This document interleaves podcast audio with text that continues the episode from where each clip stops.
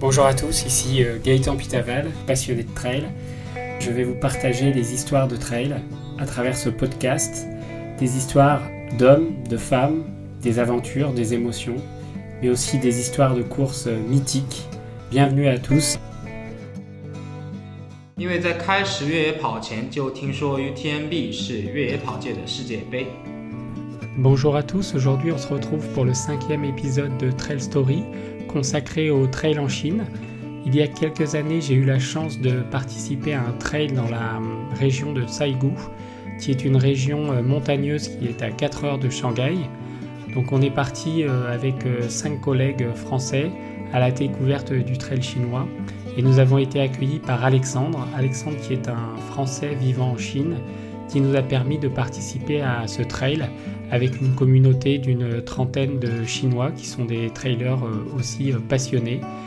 Et j'avoue que ce trail à travers la campagne chinoise m'a vraiment surpris, puisque j'y ai découvert des gens très très très sympas et surtout une nature luxuriante que nous n'avons pas l'habitude de voir quand nous allons en Chine dans des grandes villes comme Shanghai ou autres. Donc pendant cette expérience sur un trail de 50 km, nous avons pu découvrir la, la, beauté de la nature chinoise. Ce qui est surprenant, c'est qu'au départ de la course, euh, les élites laissent la place aux filles qui sont maquillées. Donc pour prendre le départ, toutes les, jeunes chinoises sont maquillées pour prendre le départ de cette course. Et après, la particularité du, trail de Tsaigu, c'est que le départ de la course se fait dans la vieille ville et on court sur des euh, murailles chinoises qui sont euh, magnifiques. Puis après, on rentre dans la nature sauvage et là, vous arrivez dans des plantations de bambous géants. Alors ce jour-là, il pleuvait, donc c'était un peu particulier, mais en tout cas, euh, l'expérience était incroyable. Donc vous vous retrouvez dans des, des, plantations de thé complètement coupées de la ville et vous découvrez la Chine autrement et vraiment euh, des paysages magnifiques. Et puis l'arrivée, alors là c'est quelque chose d'incroyable parce que l'organisation est tellement focalisée sur euh, le plaisir des trailers et l'accueil des, Européens que à l'arrivée on vous donne le drapeau de votre pays, vous passez la ligne d'arrivée et vous êtes considéré un peu comme la star locale. Donc vous avez la télé euh, chinoise qui vient vous interviewer. Donc c'est assez, euh, assez marrant. Donc aujourd'hui, je vous propose de parler de tout ça et de parler du trail en Chine avec Alexandre, qui est euh, à la fois un ami et un trailer chinois qui vit à Shanghai. Donc il va nous expliquer un peu comment se passe euh, le trail en Chine. Bonne aventure à tous.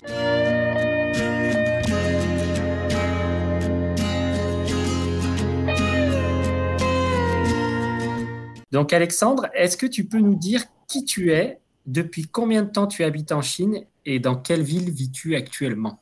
Bonjour à tous. Donc, euh, je m'appelle Alexandre Jeanne, j'ai 49 ans, j'habite en Chine depuis 2012, donc ça fait un peu plus de 8 ans. Voilà.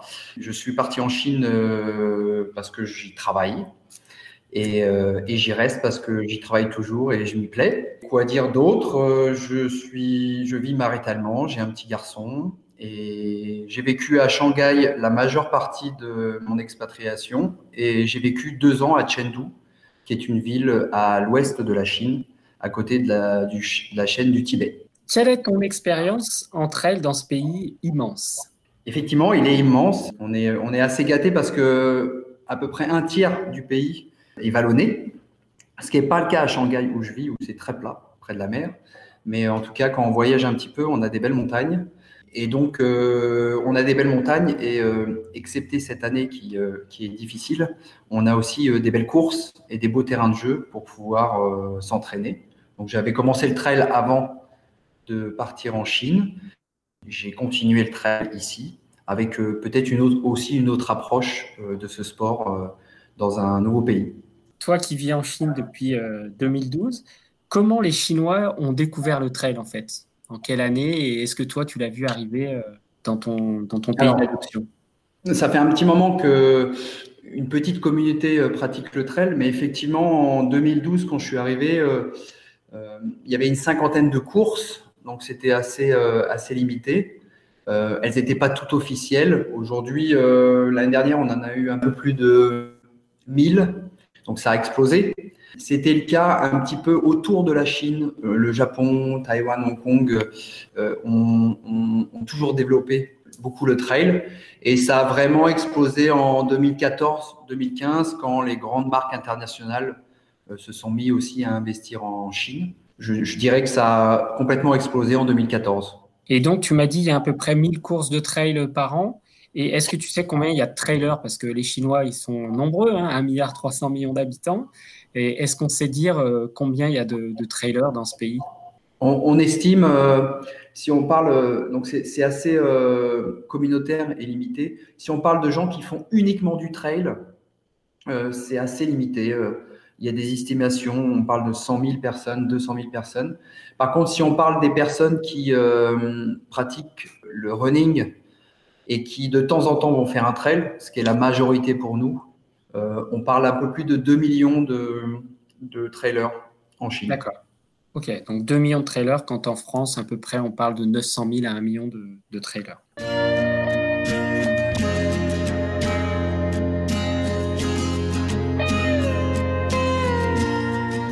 Alors, Bien souvent, les, coureurs de trail euh, chinois habitent en ville, hein, euh, souvent dans les grandes villes. Alors, comment ils font pour s'entraîner Puisque les trails, justement, en Chine, sont souvent des trails avec dénivelé. Alors, comment ils font pour s'entraîner dans un environnement urbain? Alors, si euh, bah, ils habitent dans une ville proche de la montagne, comme je le faisais quand j'habitais à Chengdu, ils prennent le métro et puis ils vont courir dans les premiers monts autour de la ville. Et sinon, à Shanghai, ben, on fait beaucoup de road running la semaine et le week-end, on prend un train rapide pour aller euh, dans les collines ou les petites montagnes à côté de Shanghai. Mais on n'a pas le choix. Je pense que c'est le cas aussi euh, dans beaucoup de villes dans le monde. Euh, c'est peut-être aussi avec la taille des villes et le côté mégalopole encore un peu plus difficile de s'entraîner en trail. Donc, euh, bah, il y a des options euh, comme de monter les marges de son building ou euh, de faire du tapis incliné. Et on essaye au moins une fois par mois de s'échapper un petit peu de la grosse ville et d'aller faire un week-end nature où on va pouvoir faire du dénivelé. Ok, donc tu montes dans ton petit train le week-end et puis tu pars, tu pars à la campagne. Exactement.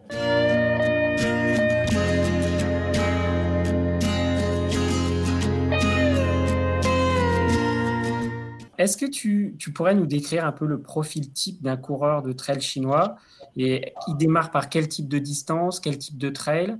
Euh, Parce que j'étais allé en, Chine euh, il y a quelques années, j'avais été surpris par euh, les, distances sur leur première course. Oui, c'est un peu à l'image de ce qui se passe aussi en, en road running. ils n'ont pas peur de s'aligner sur des distances, de participer pour leur première course, même s'ils n'ont jamais fait 10 km à un marathon. Donc, euh, ça va dépendre du, format de la course. Euh, de plus en plus, on a des formats courts, euh, découvertes, 5 km, 20 km, mais il n'est pas surprenant de voir des personnes qui s'alignent sur un 50 km, même s'ils n'ont jamais fait de trail, avec une philosophie un petit peu différente de l'Europe, puisque l'objectif pour eux, c'est de participer, de participer à une aventure, de partager quelque chose et pas forcément de finir. Donc euh, ça rend la course et les personnes qui font la course très sympa et l'ambiance assez sympa. Donc on, découvre sur toute distance euh, euh, des beginners, ce, qui, ce, qui est assez, ce qui est assez remarquable. Mais le profil, c'est plutôt ce, ce roadrunner qui vit en ville et qui va faire un, deux ou trois trails dans l'année, généralement proche de chez lui, euh, donc c'est plutôt ce profil-là, la majorité. Et après, on a une communauté qui, qui voyage et qui font les, euh, euh, les, voyages à l'intérieur de la Chine qui est assez grande pour pouvoir faire des trails chaque semaine parce qu'on peut, on peut courir chaque semaine. Donc le profil, le profil c'est c'est de se mettre au trail et une fois qu'ils s'y sont mis, ils passent vite les étapes des euh, du trail découverte pour s'aligner sur des distances plus longues.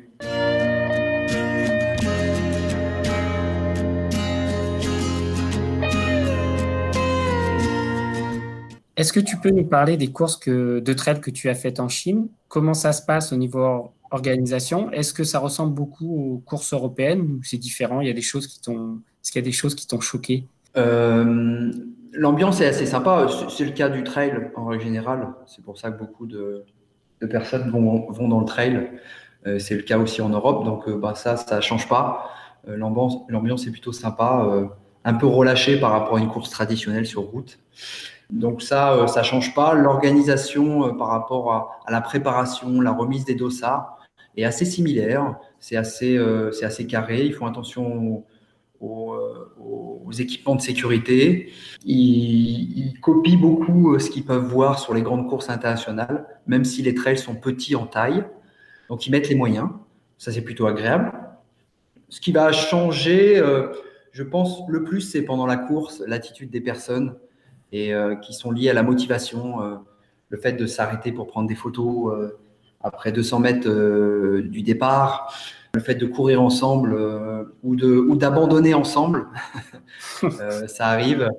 Le fait de prendre son temps aussi euh, au niveau des, des water stations et, et au niveau des, des checkpoints, généralement les personnes prennent leur temps. J'ai l'habitude de dire qu'ils se mettent à table, ils s'assoient, ils se mettent à table. Ça dépend de la distance, mais ça en fait ça en fait une ambiance très sympa. Il y a souvent deux courses dans une course. Il y a les très bons qui vont courir euh, sans s'arrêter et qui, qui ont un niveau international. Et puis, euh, puis tu as la, masse de, cette, de, cette, de ces coureurs-là qui, euh, qui sont venus partager, se challenger eux-mêmes, finir bien sûr. Mais s'ils finissent pas, c'est pas grave. Donc c'est plutôt l'ambiance à l'intérieur des, des courses qui change beaucoup.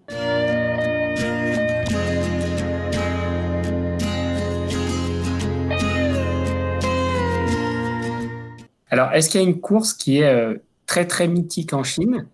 Euh, Moi, j'en ai en tête une au moins. Est-ce qu'il y a une course qui vraiment euh, est la référence chinoise des courses de trail? Où tout le monde se dit bah, c'est cette course qu'il faut que je fasse au moins une fois dans ma vie En Chine, il y a quelques courses comme ça, comme le Hong Kong 100, qui est aussi connu mondialement. Il y a aussi des, des, ultras qui se passent euh, plutôt du côté du, euh, du, Yunnan, du Sichuan. Il n'y a pas encore de course, une renommée euh, mondiale. Il y a quelques courses assez mythiques.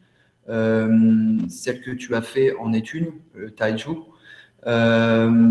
mais on n'a pas de course vraiment pour l'instant avec renommée mondiale, même si on a des grandes marques et des grands organisateurs comme l'UTMB qui commence à, organiser, à co-organiser des courses. Ils ont organisé euh, il y a deux ans euh, une course dans le Yunnan qui s'appelle Gaolingong, co-organisée par UTMB.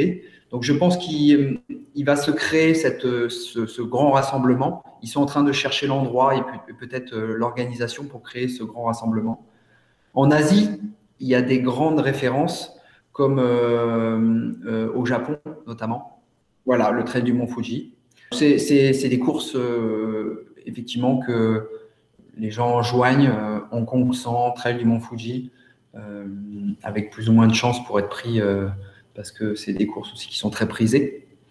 en Chine, l'avantage aussi, c'est que maintenant, on a assez de place et on, peut s'inscrire assez tardivement dans les courses, ce qui n'est pas trop le cas sur ces grands rassemblements. On n'a pas de loterie pour pouvoir participer à toutes ces courses qui se passent en Chine. Tu en as parlé juste avant. On a eu la chance de faire un trail ensemble euh, en 2018 à Tsaigu, je ne sais pas comment on dit, Tsaigu, dans, qui est à peu près à 4 heures de route de Shanghai, c'est ça. Hein. et alors, moi, ce qui m'avait surpris pendant cette course, et on en avait discuté tous les deux, c'était euh, de voir tous les Chinois qui nous parlent de l'UTMB et qui sont à la recherche de points pour l'UTMB. Why I want to go to the UTMB? Because I've heard UTMB is a great, great party for the trail runners all over the world. And uh, I've never been to Europe before, so I want to experience the pure surrounding atmosphere and uh, experience the mountains of the Europe. Alors, comment tu expliques euh, dans la tête d'un Chinois ce, ce mythe d'aller faire euh, l'UTMB à, à, Chamonix? Que, Comment c'est arrivé ça? C'est la communication? C'est les athlètes? Euh, Comment tu l'expliques? Ah bah c'est euh, c'est vrai que c'est euh, c'est très mythique. Le, le, sport est né euh, d'abord aux États-Unis. Il est, bien développé aux États-Unis et en Europe. Par contre, euh, je pense que le marché euh, leader en Chine, c'est plutôt le marché européen. L'exemple, c'est plutôt le marché européen. Et, la course mythique en Europe, qui a une renommée mondiale, ça reste l'UTMB. Donc déjà, c'est important. La deuxième chose, c'est que je pense qu'ils ont des athlètes qui commencent à, y aller. On a eu Yao Miao qui, qui est allé il y, a, il y, a, deux ans et qui a, qui a gagné une des compétitions du TMB. Donc on a des, ils ont des athlètes qui, euh, qui sont allés euh, courir là-bas et gagner des courses. Donc euh, ils sont très forts dans les réseaux sociaux, donc ils partagent beaucoup. Et puis, et puis un peu à l'image aussi des, si je prends l'exemple du road running, ils, ils, rêvent de faire les, les, grands marathons, les majors, les six majors, dont Tokyo fait partie. Et donc, il rêve aussi euh, de faire l'UTMB, qui fait partie de la course la plus mythique au monde. Donc ça, c'est euh, vraiment euh, quelque chose qui, qui est ancré chez eux dès lors que c'est des trailers passionnés. Dès lors qu'ils se mettent vraiment au trail, ils te parlent tous de, du UTMB. C'est le rêve absolu. C'est le rêve absolu. Et moi, j'ai un souvenir quand même incroyable. C'est une demande en mariage il y a deux ans sur le podium de l'UTMB à l'arrivée de, la course, où on a euh, deux trailers chinois qui, enfin un trailer chinois qui fait sa demande en mariage sur le podium de l'UTMB. Alors ça, c'est quand même exceptionnel.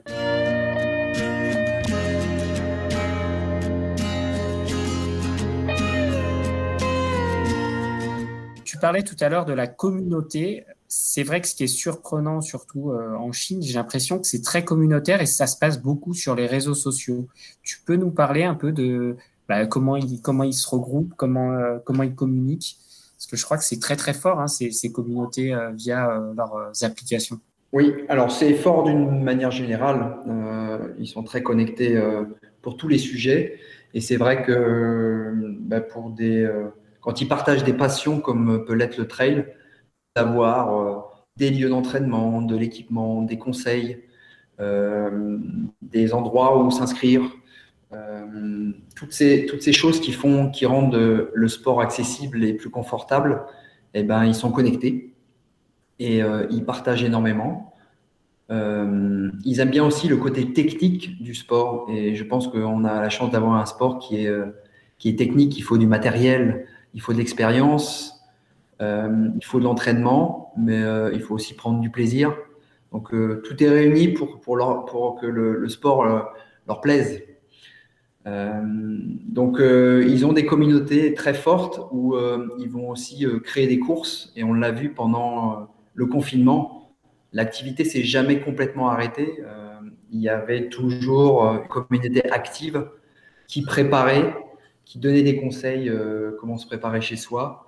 Et dès que le déconfinement a eu lieu, ils, ont, ils ont commencé à faire des entraînements ensemble, ils ont commencé à faire des courses qui n'étaient pas des courses officielles, où ils étaient une vingtaine.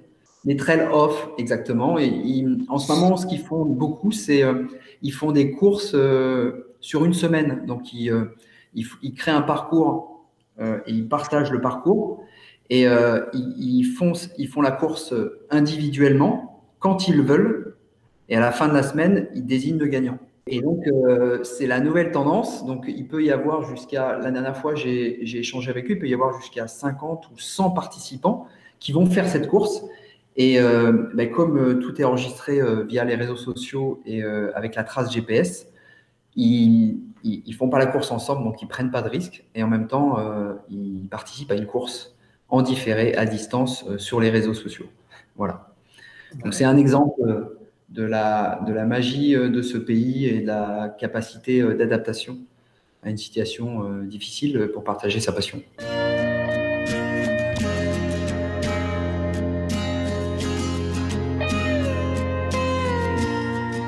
Est-ce que tu peux me parler d'une de tes expériences entre elles et de la une émotion que tu aurais euh, vécue, qui t'a marqué et, qui aujourd'hui dit tiens, bah ça, euh, je l'ai jamais vécu ailleurs et je l'ai vécu que, que en Chine.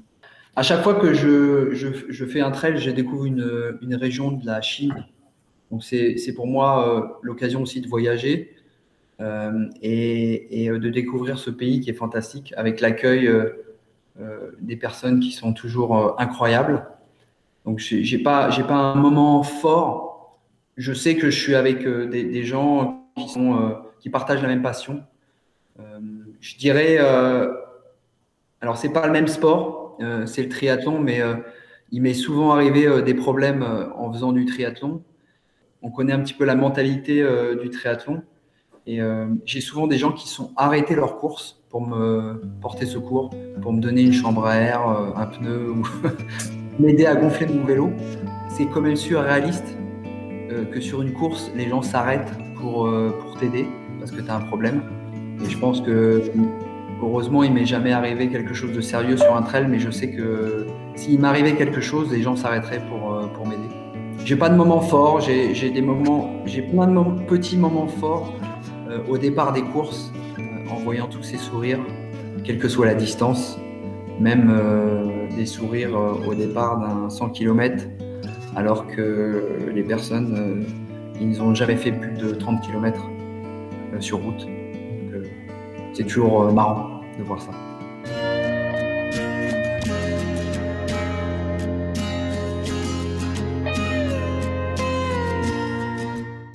Comment tu vois l'avenir du trail en Chine? Est-ce que c'est quelque chose qui va vraiment encore se développer?